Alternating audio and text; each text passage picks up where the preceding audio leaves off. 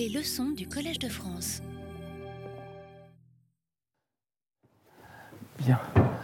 Nous allons commencer ce qui est, je ne sais pas s'il faut le compter comme le deuxième cours ou le premier cours de, cette année, après la leçon inaugurale de la dernière fois. Je vous remercie d'abord d'être venu par, par ce froid vivifiant, écouter des choses qui seront peut-être euh, un peu ardues, mais je vais, le, principe de, de, ces cours, n'est-ce pas, c'est que le, le, cours, ce qu'on appelle le cours principal, sera plutôt de portée euh, enfin, audible par le, j'espère, le plus grand nombre possible, tandis que les séminaires euh, seront beaucoup plus spécialisés et exigeront la connaissance du, du, japonais classique au moins, et si possible du japonais classique et du chinois classique. Euh, donc, euh, mais euh, pendant ce cours, je ferai comme si personne ne connaissait l'une et l'autre langue, en essayant d'expliquer les choses. je pense que quelques-uns d'entre vous ont, assisté à la leçon inaugurale. Je ne vais donc pas répéter ce qui s'est dit. ce qui s'y est dit, simplement, je vais essayer de le, de le, de le préciser selon certaines, selon un point de vue plus, plus approprié au contenu du cours de cette année. Le cours de cette année, comme vous le savez, portera sur la poésie bouddhique japonaise ayant pour thème le Sutra du Lotus.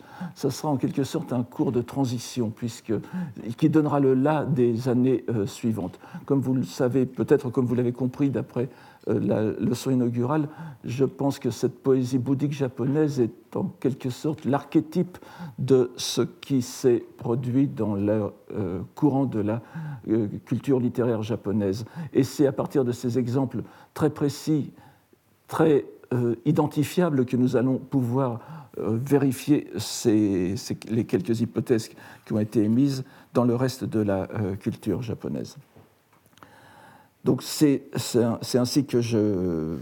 C'est dans ce sens que j'ai parlé de philologie, n'est-ce pas, d'une enquête philologique qui met en son centre le rapport entre les deux langues, la langue chinoise et la japonaise, japonaise comme acte de développement historique de la culture japonaise. Il s'agit donc d'étudier la coexistence ou la symbiose de deux langues. Et euh, il en existe en réalité une troisième, n'est-ce pas, euh, dont on ne peut ignorer l'importance, qui est derrière tout cela, qui va informer une grande partie de la, culture japonaise et de la perception que les Japonais auront de leur propre langue et de leur propre univers langagier, c'est euh, ce que j'appellerais, pour faire euh, vite, la langue sanscrite, euh, qui n'est pas identifiée en tant que telle dans la civilisation japonaise. Euh, on parle plutôt de la langue brahmique, n'est-ce pas? La langue de, la langue de, Brahma, c'est-à-dire de la divinité euh, bouddhique, pour, en l'occurrence Brahma, mais c'est ce sanskrit bouddhique qui est la, la, langue dans laquelle les, textes, les plus grands textes bouddhiques ont été transmis de l'Inde vers la Chine et qui, ont qui, qui, ont donc été le support des traductions du bouddhisme chinois, qui euh, va ensuite euh, passer au Japon sous une forme bien sûr réduite, lyophilisée en quelque sorte, mais qui, vont, euh, qui va influencer profondément la culture japonaise.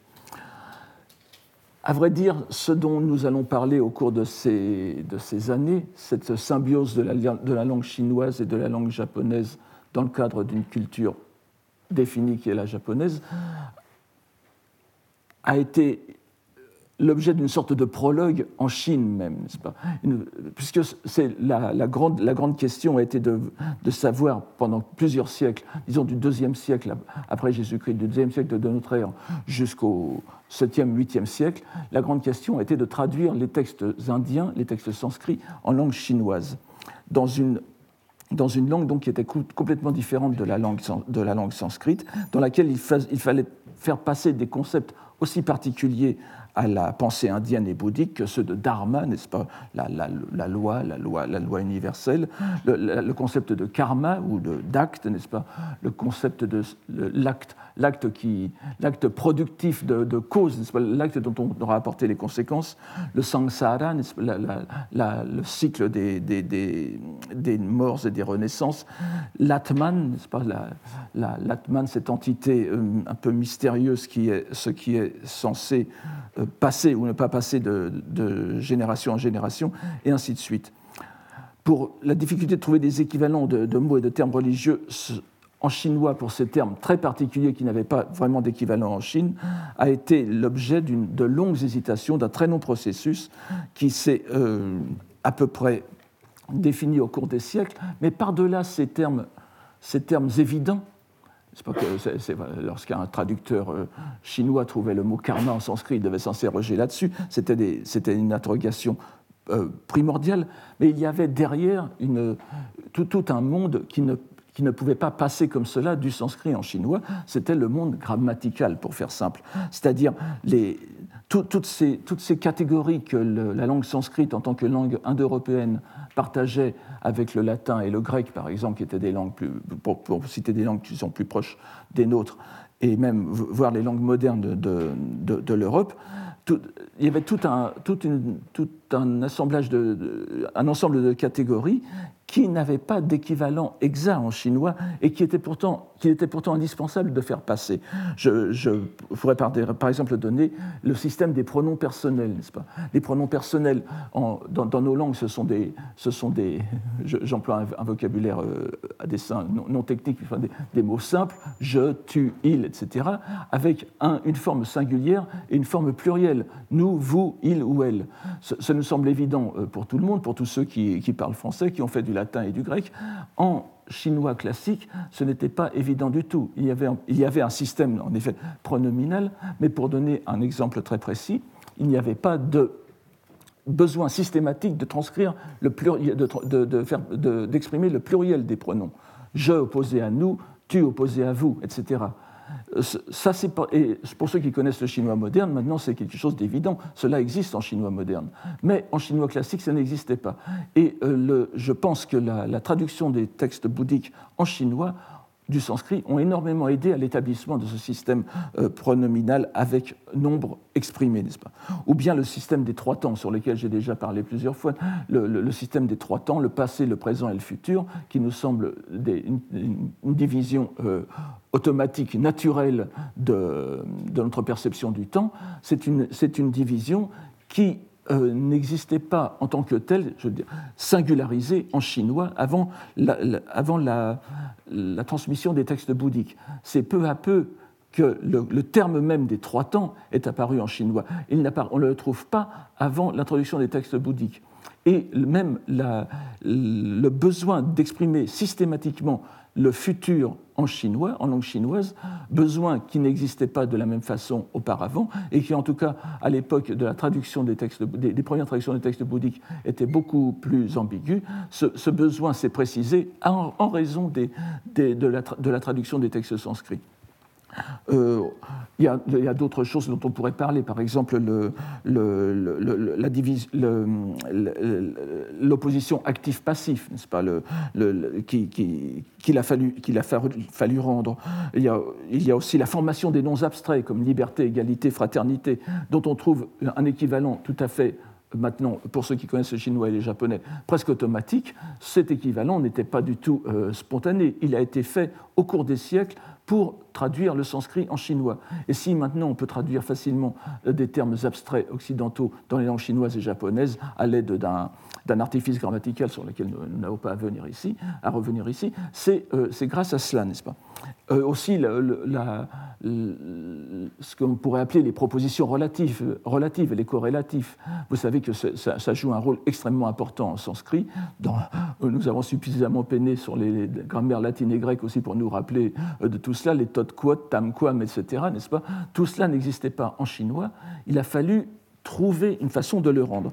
Et évidemment, ce sont donc, ces choses qui sont passées d'abord en chinois et puis par le chinois, donc sont passées euh, en japonais d'une façon détournée sur laquelle nous allons revenir. Puisque là encore, de même que le, sanskrit était très différent du chinois, le japonais aussi est différent du chinois d'un contraste, contraste typologique qui est à peu près aussi grand que l'intervalle entre le sanskrit et le chinois. Nous avons donc des, des sauts successifs dans, dans, plusieurs univers linguistiques euh, incompatibles au départ et qui bien sûr euh, le, deviennent à l'arrivée. c'est tout cela qui va bien sûr arriver.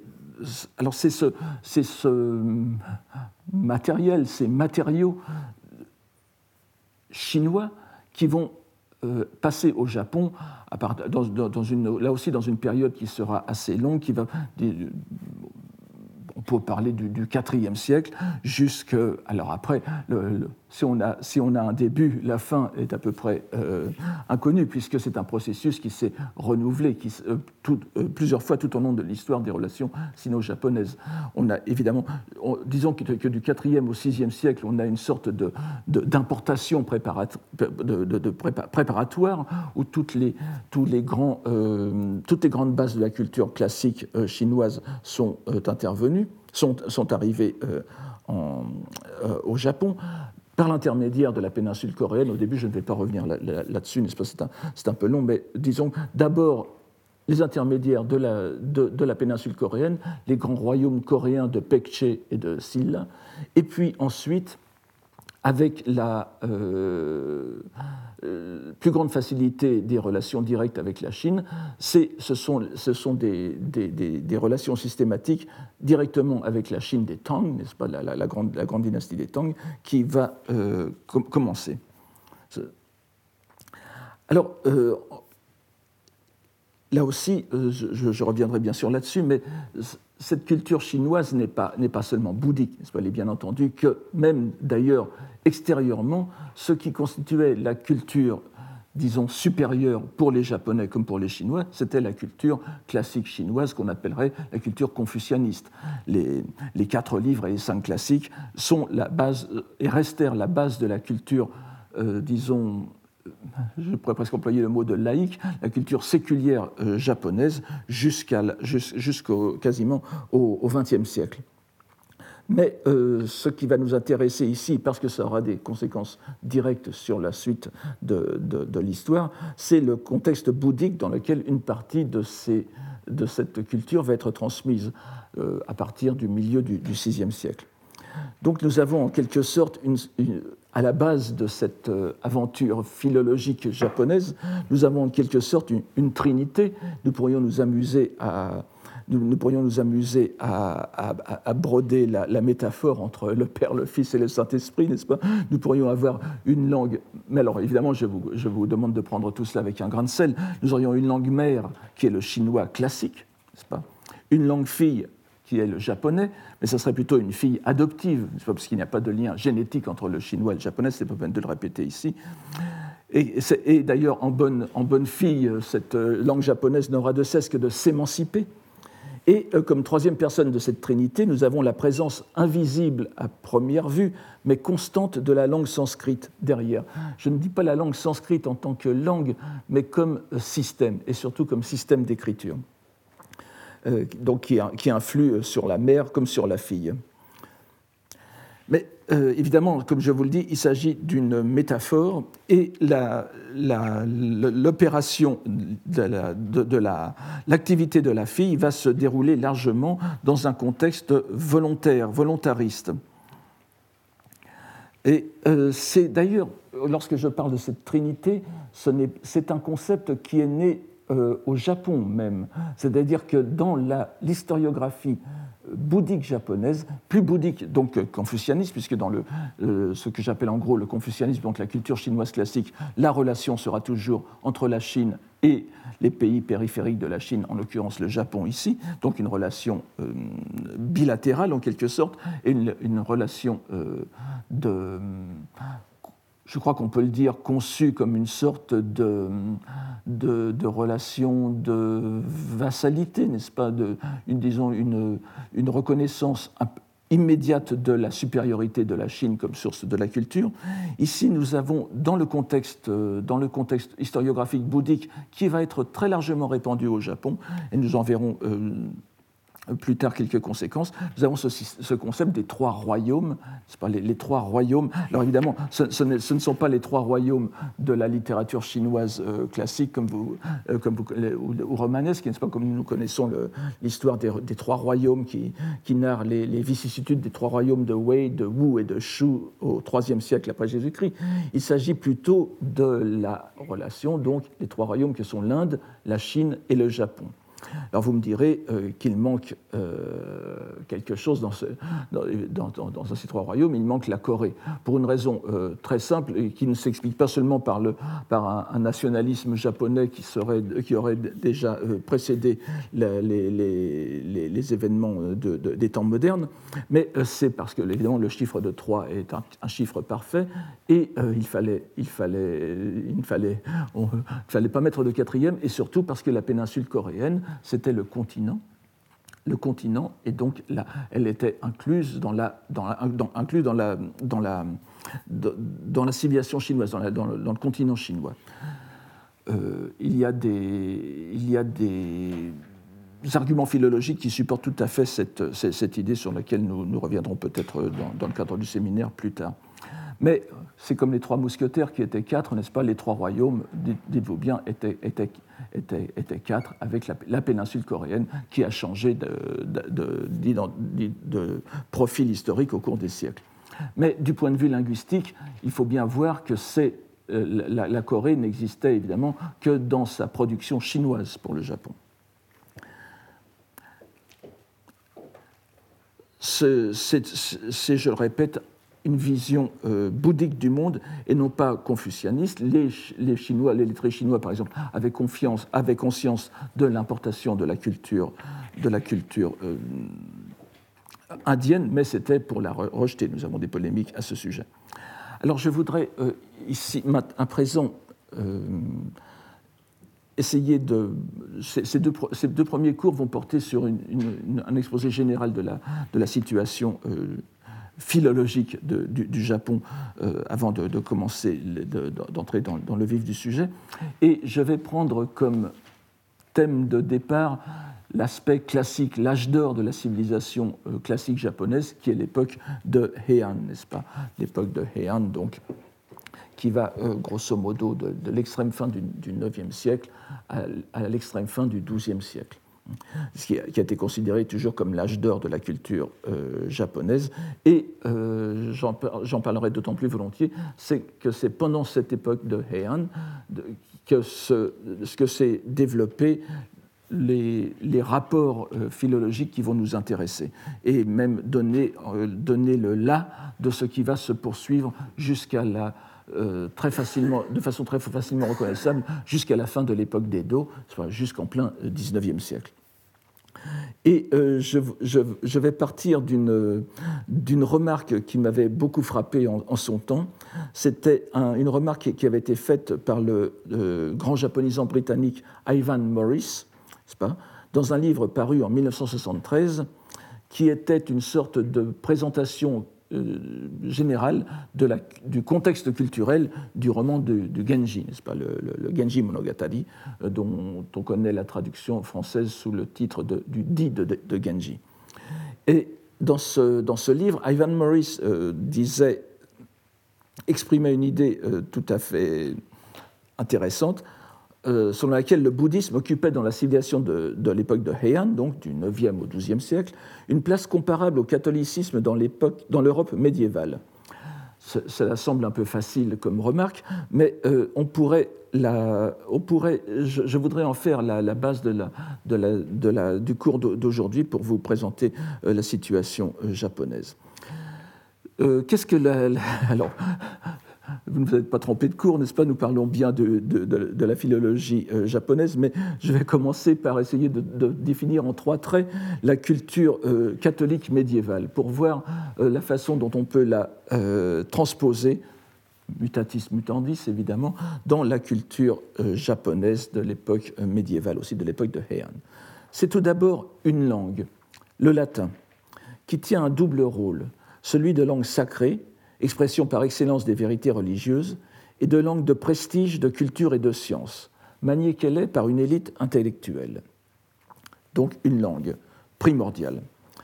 Deuxièmement, la place centrale d'un texte sacré, la Bible, dans une version qui est secondaire, n'est-ce pas, voire tertiaire, euh, puisqu'elle repose sur des originaux hébreux et grecs, auxquels très peu de lettrés ont directement accès à l'époque. Et d'ailleurs, je pense pas que. Enfin, il se peut que dans le, toute la période médiévale, des, certains lettrés aient, connu le grec et l'hébreu en même temps que le latin, mais ils étaient infiniment rares. Donc ce texte sacré, c'est la traduction latine de la Bible, œuvre de celui qui est connu sous l'appellation de Saint Jérôme le texte ultime, donc, qui abolit les versions précédentes, même si on sait qu'elles existent. Il, a, pas de, euh, euh, on a toujours conscience qu'il y a derrière cette traduction euh, sanctifiée, en quelque sorte, on sait qu'il y a un autre monde linguistique, n'est-ce pas? Et on sait aussi que la consultation de ces originaux apporterait la réponse à de, nombreuses questions, mais on n'y a pas un accès immédiat. Ensuite, troisième point, l'existence, aux côtés de cette littérature sacrée et de ses dérivés religieux, pas, commentaires, sermons et autres, l'existence d'une littérature profane, non chrétienne, païenne, comme on disait euh, à l'époque, comme on dit euh, parfois maintenant, dont, le prestige littéraire est grandement supérieur à la sacrée. on sait bien que l'un des, moteurs de, nombreuses polémiques euh, à l'époque médiévale, ça a été le fait que la langue des écritures saintes de la Bible et des docteurs de l'Église et des, euh, théologiens était infiniment inférieur du point de vue grammatical euh, aux, sources de la bonne latinité, des, auteurs donc non chrétiens, dont le prototype était évidemment Virgile, Horace, euh, Sénèque, n'est-ce pas? Ou bien, dans le cas de ce qu'on a appelé le livre de classe du Moyen Âge, la consolation de philosophie de Boès, du premier quart du VIe siècle, qui est un livre réputé chrétien. L'auteur est indubitablement chrétien, mais si on lit La Consolation de philosophie, qui est écrite dans un latin, enfin, dont, les parties poétiques sont dans latin euh, de facture tout à fait classique, eh bien, on ne trouve pas la moindre allusion au christianisme. C'est quelque chose d'intéressant sur lequel beaucoup de gens ont déjà parlé. Donc, nous avons euh, une langue commune, en quelque sorte, avec deux visions antagonistes du monde, la chrétienne et la, païenne, un canon, la Bible et les pères de l'Église, un canon sacré et un canon païen. Alors, mutatis mutandis, on peut reprendre à peu près les mêmes choses pour ce qui concerne euh, l'époque de Heian. Alors, nous avons d'abord, à l'instar du, latin, une langue à qui la société euh, confère les attributs de sacralité, de noblesse et de prestige intellectuel. Il s'agit du chinois classique. Mais contrairement à ce qui s'est passé par exemple dans la Gaule romaine, enfin, l'Europe est très diverse, évidemment, je, m'en tiens au monde roman, euh, le chinois, euh, qu'il soit classique ou populaire, n'a jamais été parlé au Japon il faut bien voir qu'il n'y a pas eu d'invasion, d'occupation de, la Chine. Euh, c'est quelque chose qui a été. Euh, la, translation du savoir de la culture chinoise à la culture japonaise a été euh, volontaire, n'est-ce pas? C'est simplement un phénomène d'attraction, la Chine étant l'unique. nation civilisée à l'époque, les nations périphériques, je dis civilisées au sens de porteurs d'une culture écrite, les nations périphériques n'ont non plus qu'automatiquement euh, s'y reporter. Euh, donc, si on, on, sait bien que donc le, chinois n'a jamais été réalisé en quelque sorte oralement au Japon. Même si on s'est soucié, de sa prononciation réelle dans l'enseignement, cette prononciation n'a jamais dépassé des cercles très restreints dans les endroits où cette langue s'enseignait. On sait d'autre part que le système même de prononciation du, chinois dans l'archipel japonais a changé au, VIIe siècle, où l'on passa d'un système probablement fondé sur la phonétique chinoise telle qu'elle était transmise dans la péninsule coréenne. Là, je sais que je, prends position dans une longue polémique, n'est-ce pas, euh, sur laquelle les, linguistes débattent depuis longtemps. Cette prononciation première du chinois au Japon était-elle d'origine chinoise ou d'origine coréenne. Je pense que, euh, pour plusieurs raisons, que c'était celle qui avait, euh, cours en, Corée. Donc on est passé de ce système euh, coréen, continental coréen, à un système chinois directement modelé sur le chinois de la Chine des Tang, puisque le 7e siècle, évidemment, c'était l'essor de la dynastie des Tang. Les deux, séries de prononciations, d'ailleurs, ont rendu de grands services aux linguistes pour tenter de reconstituer le système phonétique du chinois moyen. Mais il est fort peu probable qu'ils aient jamais servi, ne fût-ce qu'à la communication à l'intérieur des institutions où ils étaient enseignés, comme le Daigakuryo de Nara ou de Heiankyo, ou bien dans les écoles privées de la noblesse où, l'on donnait aux, fils des, grandes familles euh, japonaises une, éducation à la chinoise. Dans ces écoles même, on prit très tôt l'habitude d'adjoindre au texte chinois que l'on lisait phonétiquement, dans, dans, les, conditions que je viens d'expliquer, une sorte de traduction en, japonais contemporain de l'époque, qui sont les, ce, ce, système de traduction plus que probablement importé de la péninsule coréenne, encore une fois. On a des traces de ce système en Corée, mais il a disparu, il a disparu dans la façon dont il s'est propagé au Japon. Il a disparu en Corée pour changer de, nature. Il a été préservé et développé au Japon. Donc ce, système de lecture explicative qui sera jusqu'à nos jours le mode d'accès privilégié des Japonais à la langue chinoise classique. Cette langue était donc l'équivalent pour le Japon médiéval du latin en Europe lié à la religion bouddhique, véhicule même exclusif de sa transmission dans les milieux cléricaux, largement diffusée dans la conscience populaire au cours des cérémonies de cours ou publics qui parsemaient l'année, elle était cultivée de façon passive en quelque sorte, du point de vue phonétique, mais aussi active, puisque les moines en particulier devaient être capables de rédiger en chinois classique pour poursuivre leurs études. Alors, évidemment, le second point, c'est un texte sacré central, donc nous avons, dans le cas de, l'Europe médiévale, c'était la Bible en latin, celle qu'on n'appelait pas encore la Vulgate, puisque c'est un terme qui s'est diffusé à la Renaissance, mais c'était donc les Écritures saintes, les Écritures sacrées, la page sacrée, etc. dans le judaïsme, on a aussi un, texte central très, précis, très précisément développé, dans l'islam aussi, évidemment. Donc, mais euh, ce sont donc des, choses qui nous sont familières, des, phénomènes qui nous sont familiers. On a un petit livre, en quelque sorte, que ce soit la, Bible euh, hébraïque, n'est-ce pas, la, Torah et les, prophètes et les écrits, ça, tient en un volume. Le, Nouveau Testament est, encore, est de format encore plus réduit. Le Coran est un peu plus grand que le, que le Nouveau Testament, mais ce sont des livres bien délimités. Dans le bouddhisme, il n'en allait pas du tout de, la même façon, puisque vous savez que le, bouddhisme traditionnel ne, euh,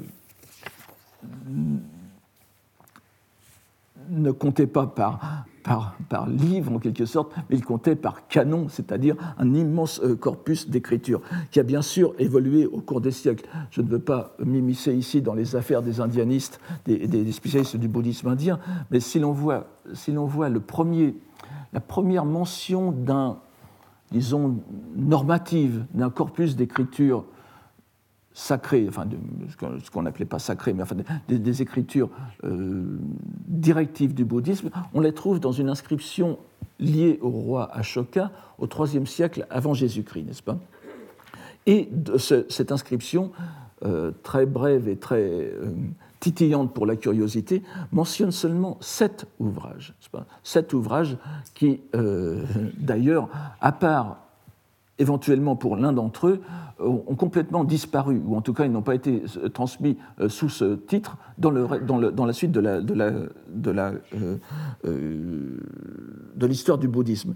Mais donc si l'on part des sept ouvrages de cette inscription d'Ashoka du IIIe siècle avant notre ère, à l'édition standard japonaise de ce qu'on appelle le canon bouddhique, qui a paru quelques décennies avant la Seconde Guerre mondiale, là on a 3053 ouvrages, n'est-ce pas? Indiens, chinois, coréens, japonais, avec, euh, répartis en 100 gros volumes d'environ 1000 pages chacun et, sur trois travées, n'est-ce pas? Donc on voit, qu'il est, euh, euh, est bien évident que de tels monuments restent hermétiques au commun des mortels et rares étaient ceux qui, parmi les membres de la communauté monastique, avaient le cœur de les parcourir de bout en bout ce canon bouddhique était là, en quelque sorte, comme symbole de la parole du Bouddha ou des Bouddhas, ainsi que comme manifestation concrète de la sollicitude du pouvoir temporel à l'égard du clergé, puisque la reproduction de ce canon immense était un acte dans lequel le, pouvoir politique euh, devait intervenir, tant c'était une opération financière considérable.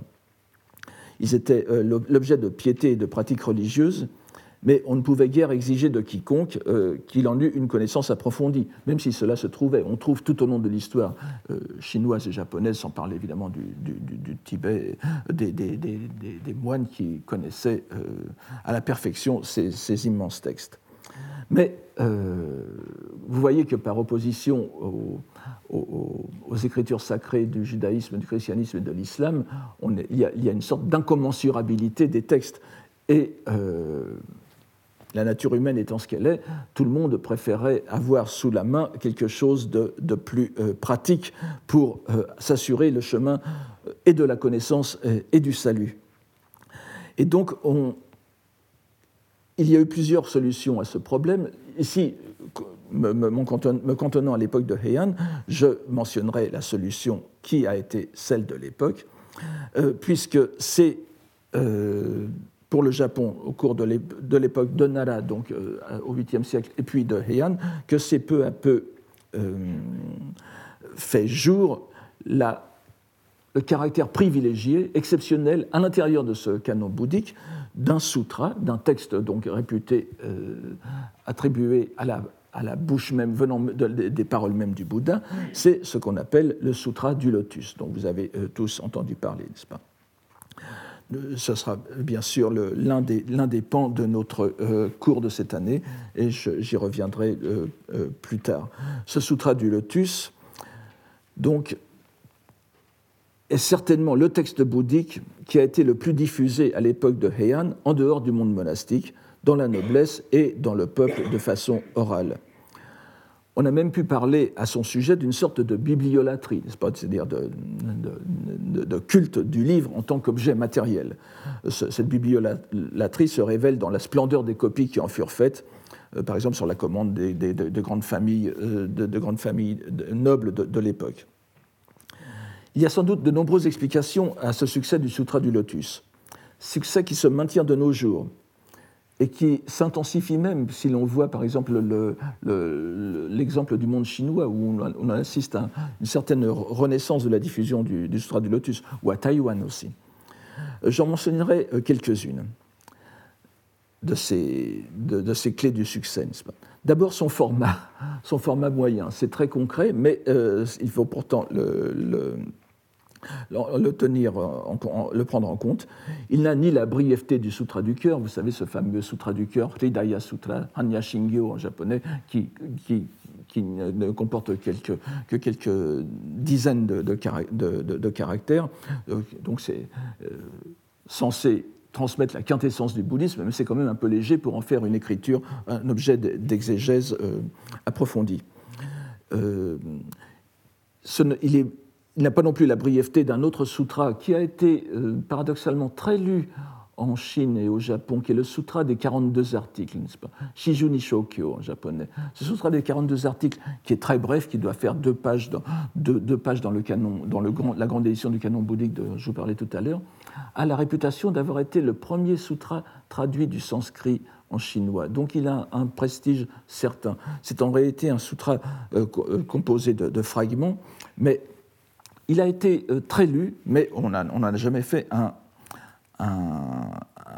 objet, de, un objet central, sauf dans euh, les écoles zen d'ailleurs. Et on reconnaît là une sorte de, une sorte de, de, je dirais presque de plaisanterie zen, n'est-ce pas Puisque lorsque les, écoles euh, ont été sommées de se reconnaître un sutra central pour leur doctrine, les écoles zen chinoises ont parlé du sutra des 42 articles, presque par défi.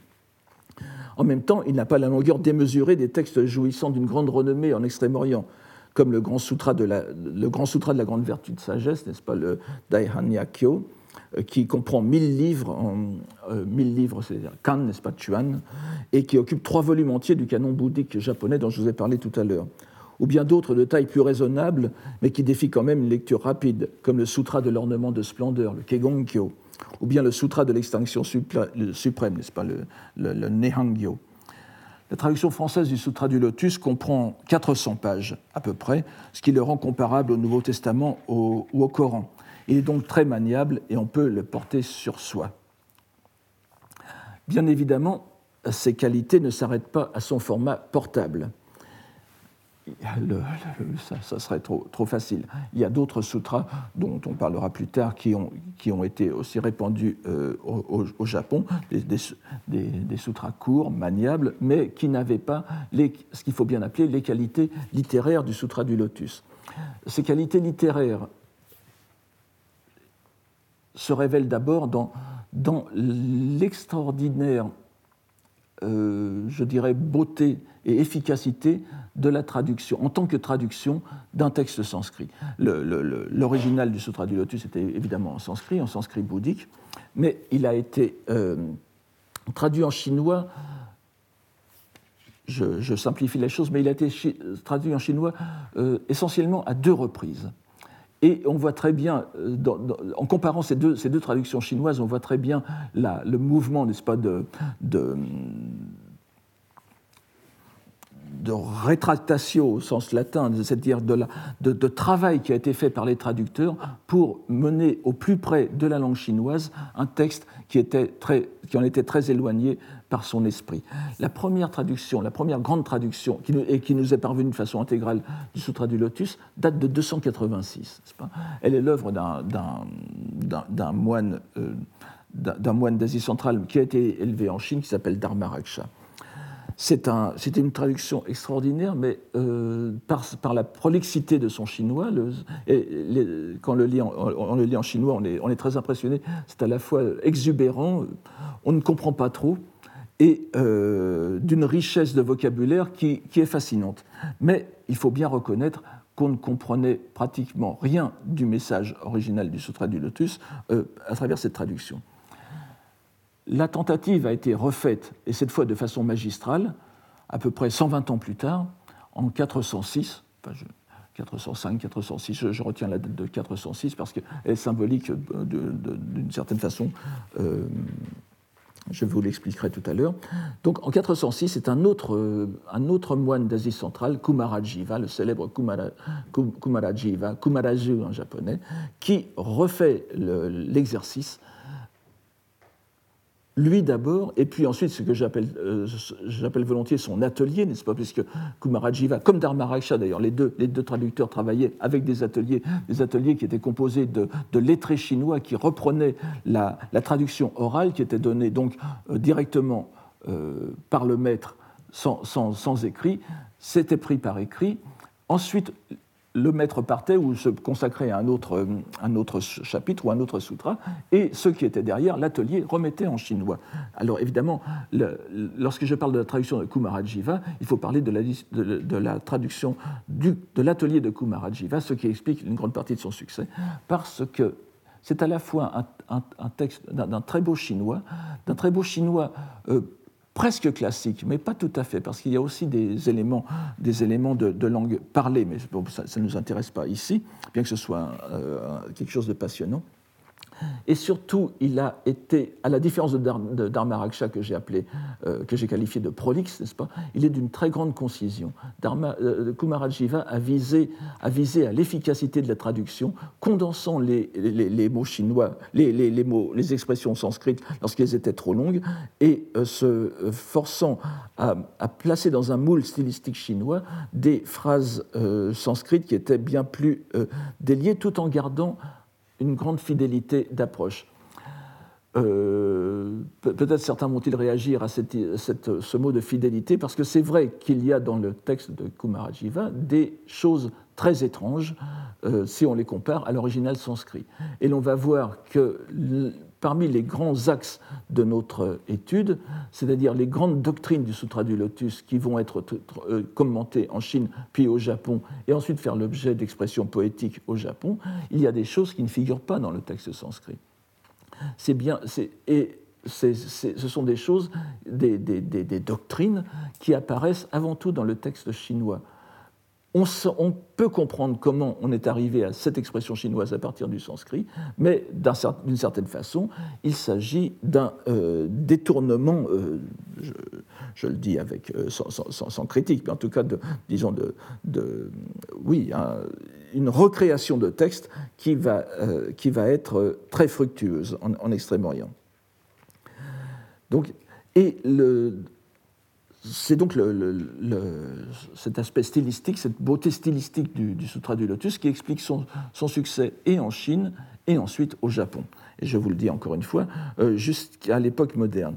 Il y a aussi euh, quelque chose de très euh, intéressant dans le Sutra du Lotus, c'est la richesse de ce que j'ai appelé ces paraboles, n'est-ce pas? Puisque, après tout, on a exactement la même fonction que les paraboles évangéliques, c'est-à-dire une parabole étant euh, que je, définirais comme un exemple, une comparaison, mais une comparaison narrative, c'est-à-dire qu'il y a une petite histoire qui se passe dans un contexte absolument non religieux. La, parabole n'est pas religieuse, c'est ce qui en fait son intérêt, c'est-à-dire que dans un texte religieux, on vous donne une parabole pour vous expliquer ce qui se passe dans le monde séculier, dans le monde mondain, et on en donne ensuite l'explication religieuse, la, symbolique religieuse. Euh, c'est un trait qui est commun au Nouveau Testament et au, au Sutra du Lotus, au point même d'ailleurs que l'une des paraboles les plus célèbres du Sutra du Lotus la, parabole du fils pauvre, de, l'enfant pauvre, euh, a été euh, très souvent l'objet de comparaison avec la parabole du fils prodigue, n'est-ce pas, de, de l'évangile de, Luc. Et c'est vrai qu'on retrouve pratiquement la même trame narrative, au point que de nombreux savants se sont demandé s'il n'y avait pas là une véritable transmission d'un thème narratif est-ce de l'Inde vers la Chine ou de la Chine vers l'Inde euh, C'est difficile de le dire, puisqu'on sait bien, on, sait, on croit savoir en tout cas que le sutra, la version euh, sanscrite, l'original sanskrit du sutra du lotus, euh, s'est formé autour du deuxième siècle de notre ère. Donc ce caractère de, ces paraboles qui sont parfois euh, très, très, très intéressantes, n'est-ce pas, très, très, euh, très, pittoresques, la, parabole du, char, n'est-ce pas, des, trois chars et du char unique, la parabole du, fils prodigue, la parabole de la perle cachée dans le vêtement, etc. etc. On en distingue sept, sept dans le Sutra du Lotus. Ça va servir de thème à la fois narratif, de thème poétique, ils appellent tout de suite l'expression poétique, par exemple l'épisode des trois chars ou bien l'épisode de la perle de cachet. Et euh, ils vont être à la fois donc, des thèmes poétiques et des thèmes artistiques aussi. Ce seront parmi les plus illustrés de euh, l'iconographie bouddhique, de l'iconographie narrative bouddhique. Et euh, l'autre caractère du Sutra du Lotus qui est très important pour, nous, euh, c'est le, c'est le, c'est le côté, euh, disons, euh, supérieur, transcendant du, message du Sutra du Lotus. Et là, je le dis euh, non pas euh, en tant que fidèle, enfin je, ne suis pas un fidèle du Sutra du Lotus, mais je veux dire que le, le Sutra du Lotus lui-même se présente comme un sutra transcendant qui abolit et dépasse tous les autres sutras. Euh, on s'est souvent interrogé, et pas, euh, et pas seulement à l'époque moderne, depuis très longtemps, sur euh, le fait de savoir que veut dire exactement, que signifie exactement le Sutra du Lotus. Quel est le thème central du Sutra du Lotus? Alors, on a, nous reviendrons bien sûr au cours de cet examen de la poésie bouddhique japonaise sur, sur cette question, puisqu'on verra ce que l'on a cru discerner comme thème euh, principal au, fil des ans, au fil des siècles, la, réaction des poètes et des moines à ce sujet. Mais euh, lorsque l'on lit le Sutra du Lotus, quel est le thème principal? Puisque du début, et même des sutras de, de prologue et des sutras d'épilogue, on dit voilà, le Bouddha va révéler ce qu'il n'a jamais révélé auparavant. Mais on ne sait jamais ce dont il s'agit. On ne sait jamais ce dont il s'agit. La seule chose qui revient constamment au long du Sutra du Lotus, c'est que ce sutra dépasse tous les autres et que ce que, le, ce que Bouddha annonce dans ce sutra est quelque chose d'inouï, pas? Miso, ce, ce, en, en, japonais, ce, qui n'a jamais été euh, dit ou tenu auparavant.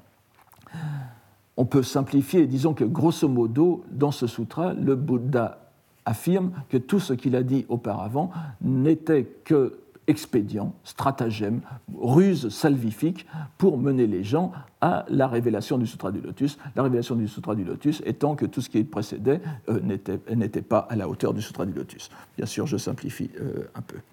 et vous verrez qu'il y a, d'autres choses. donc tous ces, toutes ces qualités font que le Sutra du Lotus a été très tôt un sutra privilégié euh, d'abord par le clergé bouddhique, parce que c'est vrai que même lorsqu'on était d'une secte ou d'une école qui euh, n'avait pas comme fondement principal le Sutra du Lotus, on le lisait, on était forcé de le lire parce qu'il était très diffusé dans la culture japonaise, et c'est une, une attitude qui s'est maintenue jusqu'à présent. J'ai eu souvent l'occasion de parler avec des, moines japonais appartenant à d'autres, à d'autres écoles que le Sutra du Lotus, et ils sont, tout, le monde le connaît, n'est-ce pas? Parce que c'est, c'est, un sutra culturel, plus que, euh, autant que religieux. Et évidemment, il euh, simplifiait la relation du fidèle avec l'immensité du canon bouddhique. On pouvait s'en, remettre à lui. Qu'il ait eu donc en tout état de cause, le rôle dans la civilisation japonaise de l'époque de Heian, le rôle qu'avait la, Bible latine dans la civilisation euh, chrétienne du Moyen Âge euh, est évident. Et on voit d'ailleurs que jusqu'à l'époque moderne, ce rôle s'est maintenu. Il est très intéressant, si vous voyez les, éditions actuelles du Sutra du Lotus, il est édité à peu près sous le format d'une Bible, n'est-ce pas? Avec des couvertures, noires, des, rubans marque-page de, de, soie de diverses couleurs. De loin, on le prend pour une Bible protestante, n'est-ce pas? C'est quelque chose de très euh, intéressant à voir. Alors évidemment, encore une fois, comme la version de Saint Jérôme, qui sera appelée euh, plus tard à la Renaissance la Vulgate, le Sutra du Lotus est un texte secondaire au regard de son original sanskrit, Saddharma Pundarika. Et d'ailleurs, euh, je me suis toujours émerveillé de la coïncidence, de la synchronie euh, invraisemblable presque, qui fait que la date de complétion de la, de la révision par Jérôme de, de, la, de, la, version latine de la Bible et la date de la traduction définitive de Kumarajiva, du Sutra du Lotus par Kumarajiva est la même, c'est 406. 406 après Jésus-Christ, n'est-ce pas? Donc c'est une coïncidence, c'est presque euh, qui, ferait presque démontrer la vérité des thèses de, de, sur, cette période axiale de, pas, du, de l'histoire du monde, de l'histoire du monde qui irait donc du 5e siècle avant Jésus-Christ jusqu'à grosso modo le 4e ou 5e siècle. Après, là on a, on a en quelque sorte l'une des dernières, des dernières synchronies de, de, de, cette période. Bon, bien sûr, ceci n'est qu'un rêve euh, historique, mais c'est en tout cas une coïncidence qui mérite d'être euh, euh, méditée. Et il faut bien voir, donc, comme je vous l'ai dit tout à l'heure, comme pour le texte latin de, la Renaissance, du Moyen Âge, c'est sur le texte chinois du Sutra du Lotus que tout l'Extrême-Orient a médité et réfléchi et commenté la doctrine bouddhique. Il y a eu des retour ponctuel à l'original, c'est-à-dire que lorsqu'on pouvait distinguer quel était le terme sanskrit derrière, on a pu, les, les, les, grands, les grands, savants chinois et japonais ont pu euh, gloser sur ces termes, mais on, a, on ne sait, on sait jamais, on n'a jamais été dire que disait le sanskrit sur tel passage. Pendant toute, toute cette période, c'était le chinois qui était au centre de la, de la lecture. D'ailleurs, il, serait intéressant et instructif de pousser plus loin la comparaison euh, contrastée du statut des deux, textes, n'est-ce pas? La, fortune de la Vulgate de, Saint Jérôme commence à, baisser dès la Renaissance, puisque l'on vit, euh, vit, là un, renversement ou une évolution des valeurs, euh, prenant deux aspects. D'une part, la revalorisation des textes originaux hébreux et grecs, n'est-ce pas? On connaît bien l'aventure de la traduction euh, latine du, Nouveau Testament par Erasme à partir du grec.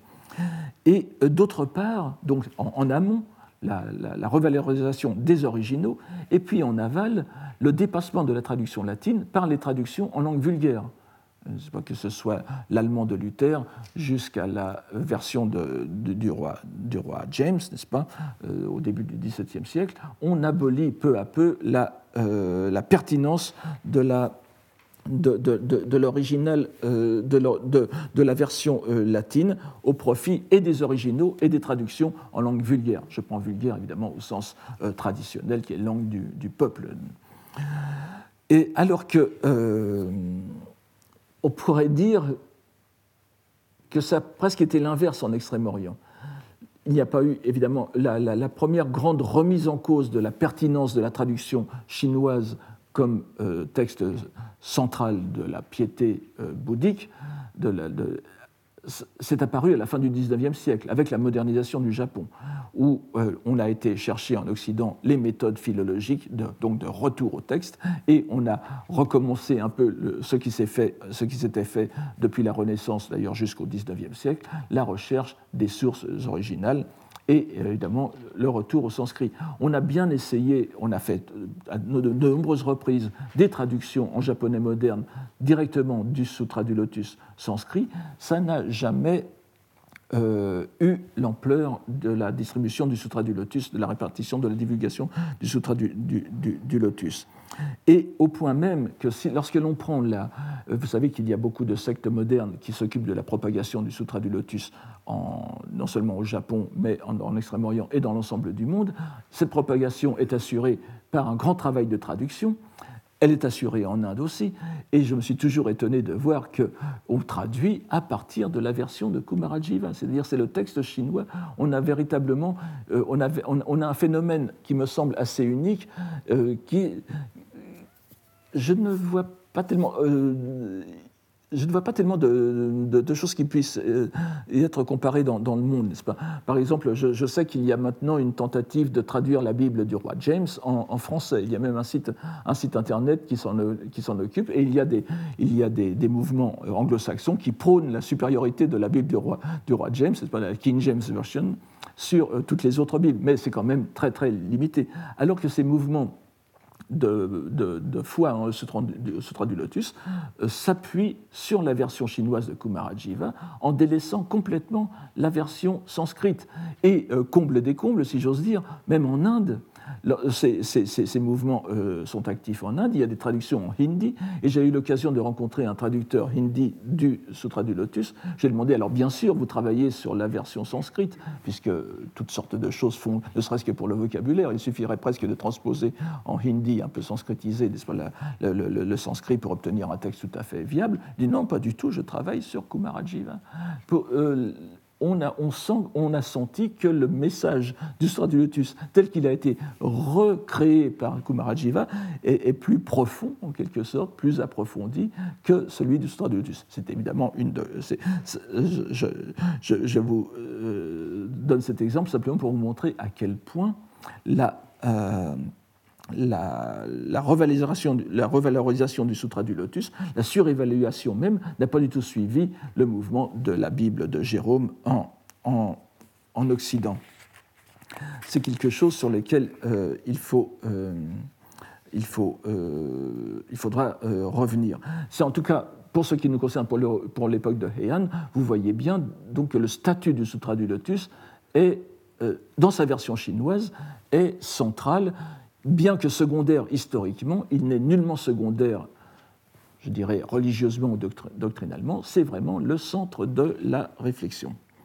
Et troisième point de comparaison avec la, version euh, médiévale de, notre euh, culture, eh bien, comme je vous disais que le latin était, en même temps qu'une langue religieuse, euh, était une langue païenne, et que la, disons, la, qualité du latin, la bonne qualité du latin, était à aller chercher chez les auteurs païens et non chez les auteurs chrétiens, qui étaient plutôt des modèles de mauvaise latinité, n'est-ce pas? Euh, À commencer par la Bible. Chacun se souvient des, de, ce que disait euh, saint Augustin dans ses confessions. La première fois qu'il a lu la Bible en latin, ça, lui est tombé des mains tant le latin était, lui semblait horrible. Eh bien, euh, euh, alors, ce, n'est pas tout à fait la même chose puisque je vais parler des grandes qualités du Sutra du Lotus de Kumarajiva, mais il faut bien voir que le sanskrit bouddhique, le, pardon, le chinois bouddhique était quand même une langue, je dirais, un peu spéciale, presque un idiolecte. Euh, j'ai fait allusion tout à l'heure aux, aux, éléments de chinois parlé qui se trouvaient et dans le texte de, de, de, et peut-être même surtout dans le texte de Kumarajiva. Ce sont des éléments de chinois parlé que l'on découvre d'ailleurs peu à peu.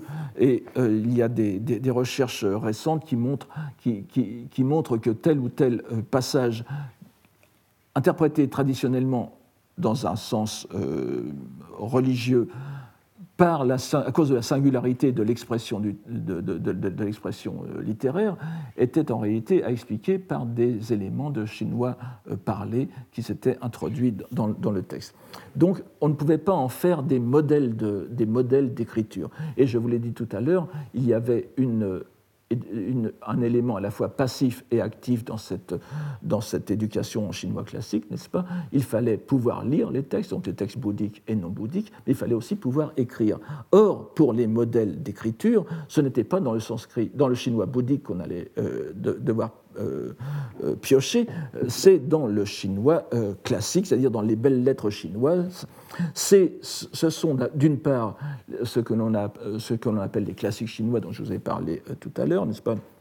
Shishogokyo, n'est-ce pas, les, quatre livres, et les, cinq, classiques, et aussi euh, dans les belles lettres à proprement parler, le beau style, le beau style euh, était bien défini en quelque sorte en Chine à l'époque où le Japon allait puiser dans la euh, civilisation chinoise et la culture chinoise tout ce dont il avait besoin.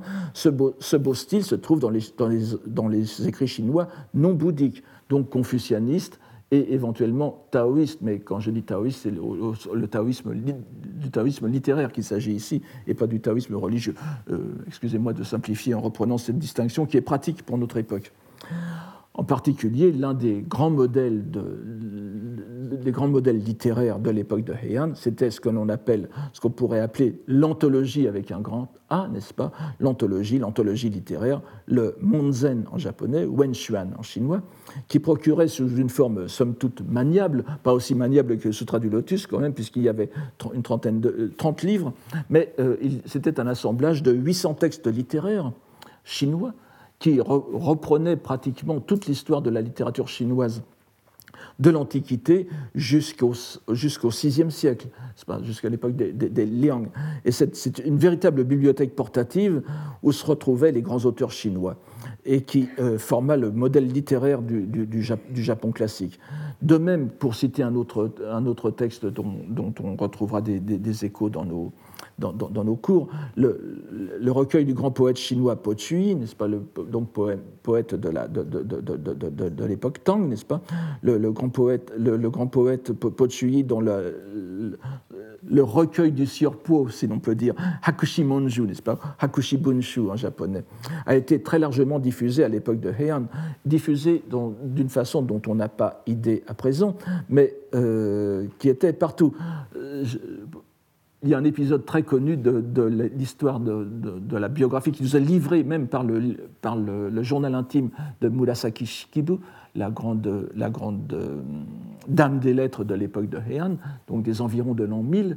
Vous savez que c'est l'auteur du Genji Monogatari, du roman de, Genji, qui va nous occuper aussi, euh, je l'espère, un jour.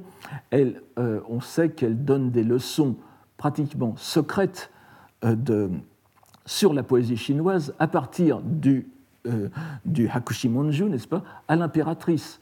Euh, pourquoi secrète? Parce que elle, dit, dit dans, son, dans, son, texte quelque chose d'assez amusant.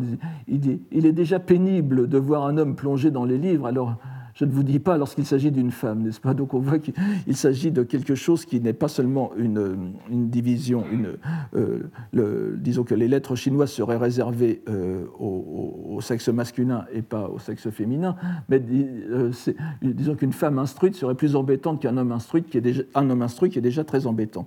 Mais lorsqu'elle donne ses, recueils, ses, leçons cachée presque à l'impératrice, elle se, elle fonde justement sur le recueil de Pochuyi. Et évidemment, là aussi, nous avons dans cette. Euh, un peu, pour, pour poursuivre la, comparaison avec la, culture chinoise, et la culture, entre la culture latine et la culture chinoise, la culture chinoise était aussi une culture intra-japonaise. Et là, je, vous l'ai expliqué de l'intérieur, mais il ne faut pas oublier aussi l'aspect international de cette culture à l'époque. Euh, il y avait des relations, je vous l'ai dit, entre la Chine la Corée et le Japon. Et les gens, il y avait des interprètes professionnels, c'est-à-dire des gens qui connaissaient la langue parlée. On ne pouvait pas, à partir de ce chinois qu'on apprenait à l'école, dans les écoles ou dans les temples, communiquer avec les Chinois. Il y avait une langue parlée chinoise que certaines personnes connaissaient, mais on pouvait communiquer par écrit. Et euh, on, a, on, a, beaucoup d'exemples de, ces, de, ces, de, cette communication écrite entre lettrés chinois, japonais et coréens, qui se faisait aussi par des poèmes. Les poèmes n'étaient, les, poètes les, les, poèmes n'étaient pas seulement des, fioritures, de, des passe-temps de, bon goût, c'était aussi une, un moyen de communication. Et vous aviez, c'était pour montrer, lorsque vous pouviez faire rédiger un poème en chinois classique que vous donniez à votre interlocuteur chinois, il voyait que vous n'étiez pas n'importe qui. C'est-à-dire que vous faisiez partie de la même civilisation. Et euh, on a évidemment, euh, chacun peut, voir les relations qu'il y a avec euh, la, la, culture latine de l'époque. Donc vous voyez que sur ces trois points, la comparaison de Ivan Morris, qui semble légère à première vue, se tient quand même. Et pour ce premier cours, donc, essayé d'esquisser la place de la langue chinoise à l'époque de Heian, l'âge d'or de la culture japonaise. La semaine prochaine, nous essaierons de parler de l'autre euh, aspect, la, la, langue japonaise. Et euh, derrière tout cela, la langue sanscrite. Je vous remercie pour aujourd'hui tous les contenus du Collège de France sur www.colège-2-france.fr.